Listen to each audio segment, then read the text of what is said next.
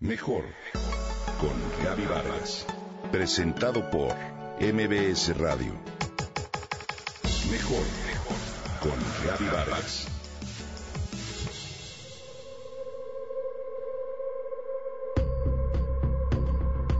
Mientras ustedes los políticos solo se preocupan por crear una fachada popular en una ciudad donde supuestamente la criminalidad va a la baja, permíteme platicarte algo que le escribí a Miguel Ángel Mancera, nuestro jefe de gobierno, para comentarle uno de los miles de casos que a diario suceden en nuestra ciudad.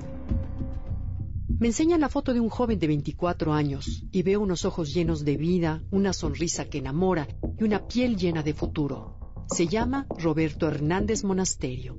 El sábado 9 de mayo, después de divertirse con un grupo de amigos en un antro de la Ciudad de México, pasó a dejar a su novia a su casa. Eran las tres de la mañana cuando Roberto y sus dos amigos decidieron pararse a comer unos tacos a una taquería llena de otros trasnochados en la delegación Miguel Hidalgo. Mientras cenaban, dos sujetos enmascarados llegaron a asaltar a todos los comensales. Las carteras, los celulares y los relojes gritaron mientras apuntaron a todos con pistola. Roberto tuvo dificultad en abrir el broche de su reloj, por lo que uno de los maleantes por la espalda le empezó a dar cachazos en la cabeza. Al sentir el chorro de sangre en la frente, Roberto le dijo Cálmate, no me pegues, yo te lo doy. Y detuvo la mano que lo golpeaba.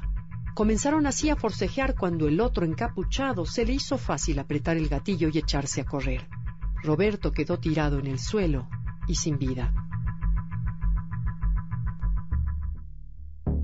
Señor Mancera, noticias como esta oprimen el alma y nos dejan en la oscuridad con la desesperanza como única acompañante. Este es uno más de los casos que quedan impunes y que se acumulan no solo en los registros, sino en el ánimo de la gente.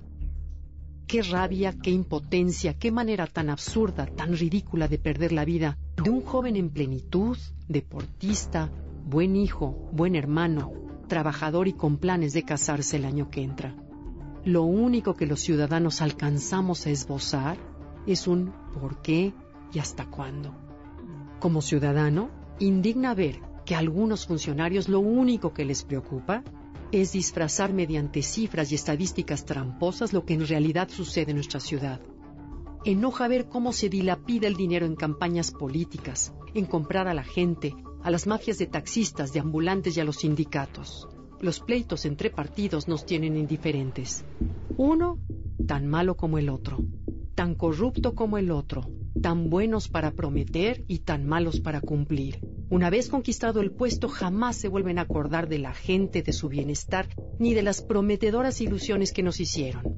¿Cuánto dinero se gastan en campañas personales y egoicas, en lugar de invertirlo en transporte, en educación, en mayor seguridad o bien en infraestructura? Es triste leer a José Emilio Pacheco en las batallas en el desierto y darnos cuenta que ese México, esa misma Ciudad de México de los años 50, que se abría a la modernidad y soñaba con que en el año 2000 se habría unido a todos los países avanzados, lejos de haber mejorado lo encontramos peor. No sé si esté enterado, pero los jóvenes de hoy lo que buscan es fugarse en cuanto puedan de esta ciudad. En el séptimo levantamiento de la Encuesta Nacional de Seguridad Pública Urbana, realizada por el INEGI para el mes de marzo de 2015, y en términos de delincuencia, 67.9% de la población de 18 años y más consideró que vivir en su ciudad es inseguro.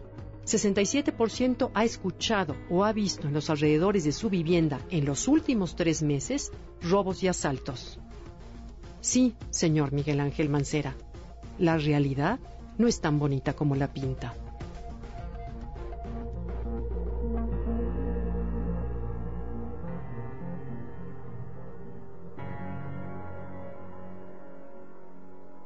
Comenta y comparte a través de Twitter. Gaby-Vargas. Mejor con Gaby Vargas. Presentado por MBS Radio.